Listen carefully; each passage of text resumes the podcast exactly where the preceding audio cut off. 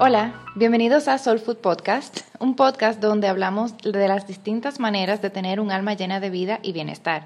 Mi nombre es Selma Moncada. Y yo soy Mónica Aguilar. Y hoy tenemos con nosotros a Melissa, una profesora de masaje Thai, que también hace yoga y acroyoga y todo eso. Y esta noche sí nos va a contar un poco más sobre masaje Thai. Bienvenida Melissa y gracias por estar aquí con nosotros. Hola Selma, hola Mónica. Qué rico estar conversando con ustedes. Muchas personas me preguntan qué es el masaje tailandés y es una sabia técnica, pues muy milenaria.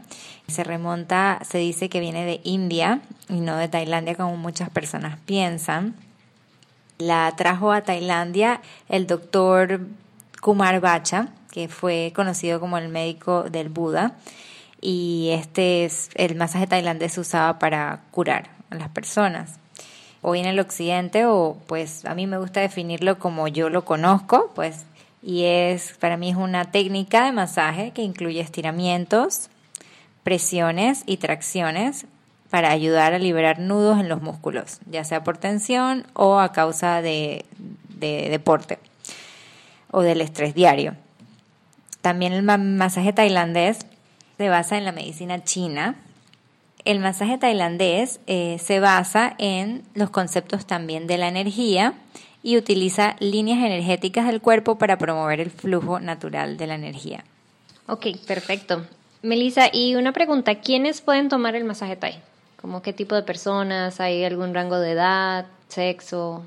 Eh, si tienes alguna situación médica o es para todos. Okay. El masaje Thai aunque sí, aunque suene como que no, no creíble o cliché, sí es para todo el mundo. Yo se lo he dado también a, embarazadas o se lo he dado a personas de la tercera edad.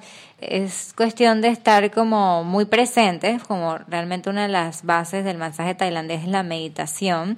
Tienes que estar muy presente y usar mucho el sentido común. Obviamente, si, si tienes una persona con poca masa, masa eh, densidad ósea, no vas a hacer una presión muy fuerte, va a tener menos músculo, tal vez menos, menos músculo en su cuerpo, entonces vas por sentido común, vas a trabajar con lo que tienes en el momento al frente. Entonces, realmente es para todos, porque todos a veces, pues, al enfermarnos, creemos en la medicina energética, pues se cree que es por un bloqueo de energía entonces, realmente lo que ayuda es a que fluya la energía libre, eh, libremente, como si, como si pudiéramos quitar una rama de un río que está bloqueando el flujo natural del agua. Lo mismo queremos hacer con el masaje, permitir que con los movimientos y el masaje y las presiones y los estiramientos eh, creemos ese, ese flujo natural en el cuerpo de la energía. ¿Y tú dirías que se podría parecer al masaje Chiatsu? ¿Es familia, amigo, primo? Ok, buena pregunta. Bueno, yo me he hecho mucho masaje shiatsu, recibí mucho masaje shiatsu y me encanta, pero realmente sí pienso que son muy diferentes porque el shiatsu solo usa la acupresión y bueno, en eso sí tienen algo en común porque, porque ambos, la medicina china, la medicina japonesa debe ser también un poquito prima hermana de la china y la tailandesa usan conceptos parecidos pero diferentes. Por ejemplo, en la medicina en Tailandia, en el masaje Thai, se usan las líneas Zen y son un poquito a veces contra, o sea, contrarias algunas, algunas de las líneas de los meridianos de la medicina china. Entonces, pues, pues realmente cada quien con su librito, por decirlo así, cada maestrito con su librito, pero realmente pienso que al final es sanar y al final tienen mucho en común, más de lo que uno piensa, ¿no? Pero... Súper. Y volviendo de nuevo a los canales energéticos, cuando hablas de esos canales en yoga también se conocen los nadis, que hay como 70.000 nadis en el cuerpo y los principales, que son Ida, Pingala y Sushumna. En, el masaje Thai también se trabaja tomando eso en cuenta o son canales completamente diferentes? Sí, en el masaje Thai sí se trabaja en base al, al Aida, Pingala y Shushumna, sí se cree, sí, sí los contemplan y forman parte de las 10 líneas más importantes Zen. Y en cierta forma por eso se dice que, bueno, que sí viene de India, y no, no es originario de. Tailandia, porque sí se, sí se, el concepto de los siete chakras sí está unido al, al masaje Thai. Ah, buenísimo. Así que tiene más, más en común con, con la medicina ayurveda. Es más, el que trajo el masaje Thai es, le creen, le creen, lo creen como el padre de la medicina en Asia, el, el, y le, lo creen como el padre de la medicina ayurvédica. No sé si ustedes también lo conocen. A, a, ¿Cómo le dicen? A Kumar Bacha. Jivaka, Jivaka Kumar Bacha. Lo, lo he escuchado, ah. lo he escuchado. Okay. Voy a estudiarlo un poco más a profundidad. ¿Y cuáles son los beneficios principales del, del masaje Thai? Ok, bueno, facilita la eliminación de toxinas, pues se parece mucho a lo que en el occidente le llaman el masaje de drenaje linfático. A ese lo pudiera como asemejar o buscarle una semejanza, pues porque trabaja mucho en la dirección de, de, los, de los ganglios y en la dirección en que se tiene que trabajar el masaje linfático. Así que en eso sí ayuda mucho a acelerar el proceso de eliminación de toxinas también he sentido pues en, personalmente que mejora mucho la calidad del sueño, te ayuda a descansar mejor, te relaja mucho el sistema nervioso. Eh, por la parte física ayuda mucho a mejorar la flexibilidad, personas que tienen mucha rigidez muscular empiezan como a tener ese avance en la flexibilidad, también a, mejor rango de movimiento en las articulaciones, eh, esos serían como los físicos los, los más que se pueden ver más rápido, los beneficios. Ok. Y mira, Melissa, yo me hice un masaje eh, chiatsu y definitivamente que fue como una experiencia totalmente diferente a cualquier otro masaje que, que me hubiera hecho. Y una de las, de las recomendaciones, no, pero los consejos que el, el, chico me hizo fue como váyase para su casa porque usted mañana va a sentir que le pasó siete trenes por encima por, por el, el, tipo de, el tipo de presión, todo lo como, como lo que sale de, desbloquearme, los canales que estuvieran bloqueados. ¿Algo similar pasa con el chiazo o tú, con el masaje Thai, perdón, o tú terminas relajado y listo para dormir o... Claro. Bueno, me pasa mucho que cuando me he dado los masajes en la, en la ciudad, pues cuando donde yo vivo en Panamá, ustedes también. bueno, aquí en la ciudad cuando me doy un masaje realmente no puedo sacar todo el día para descansar cuando yo lo he recibido, ¿no?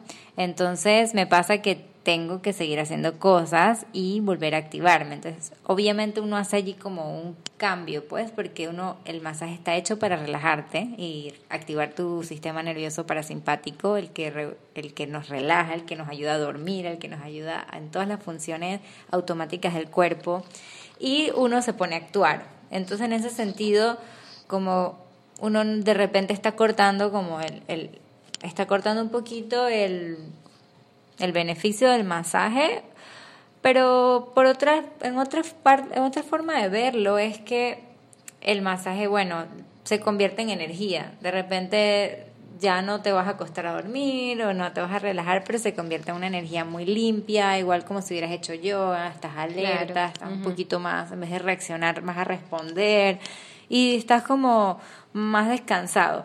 Pero sí, tomas, me ha pasado que cuando hice el entrenamiento, si estuve fuera de mi zona de mi trabajo y pude tomar solo ese tiempo para dar masaje y recibir masaje, sí me pasó que, que realmente yo sentía que me habían pasado cinco carros por encima y siento que es lo natural, el cuerpo tenía que, tiene que sacar eso y a veces claro. no nos permitimos, por eso es que es tan bueno irse de retiros o alejarse de tu lugar. momentito de desconexión. Para poder hacer que todas las terapias sean como más, más, más intensas. Pero igual hay que hacerse el masaje siempre que uno pueda, porque uno, si no, nunca a veces yo también incluyéndome, no me haría entonces ninguna terapia. Pero pues todo depende, ¿no? A veces igual lo que necesitabas era liberar una emoción y puedes igual liberar esa emoción y seguir con tu día. Eh, así que uno nunca sabe lo que se puede esperar con el masaje, depende de todas las circunstancias. Ok. Y bueno, Melissa, para terminar, eh, te quisiéramos hacer una pregunta. ¿Cuáles son esas tres cosas que tú haces para llevar un estilo de vida soulful? Las tres cosas que hago que siento que más, más, más, más, más me gustan y más eh, me llenan y me ayudan a tener una vida así que siento que, como el nombre que ustedes dicen, alma plena, eh, serían las rutinas, mis rutinas en la mañana. Para mí son como 10 o 15 minutos que tomo para mí, solo para mí, y eso realmente es un pilar básico de mi día. Lo uso tanto ya sea para escribir mis sueños o si algún día quiero como sacar una carta del tarot y ver la energía como del día. Esos minutos los uso como mi meditación. No, no tiene que ser exactamente meditar, pero, pero puede ser esas cosas que les digo, pues algo que, que active mi, mi, mi todas estas... me gusta hacer algo que, que sea transpersonal, algo que me conecte con otro estado de conciencia. Okay. Y lo segundo sería pues empezar con un buen desayuno, algo me gusta desayunar frutas y me gusta pensar que mi primera comida empezó bien. y la tercera, aprender algo nuevo todos los días. Me gusta mucho, siempre estoy como en algo nuevo, tratando de, de leer algo que me gusta o estudiar online o aprender una clase de un estilo de yoga que no sé soy como muy curiosa y necesito satisfacer esa necesidad, así que trato de plantearme aprender algo nuevo, así sea algo chiquito, todos los días. Qué rico, qué rico. Sí, no, definitivamente esos tres tips lo vamos a tomar en cuenta. Espero que los que nuestros oyentes también eh, le, le, haya gustado. No hay que elegirlos todo, pero así como dice, ir aprendiendo algo nuevo porque uno no es conocedor de todo y hay tanta información ahí afuera que uno realmente no conoce y es muy valiosa para, para uno y lo puede ayudar a crecer y tener una vida, un, soulful life. Sí, por eso está buenísimo tu podcast, el podcast de ustedes, chicas. Muchísimas gracias y muchas gracias Melissa por haber estado aquí con nosotros hablando un poco de, del masaje Thai. Muchas gracias por a los oyentes. Espero que sigan escuchando los demás episodios. Vamos a poner la información, o sea, tenemos la información de Melissa en la descripción, sus redes sociales y todo, por si la quieren seguir y también recibir un masaje Thai con ella. Y muchas gracias a todos.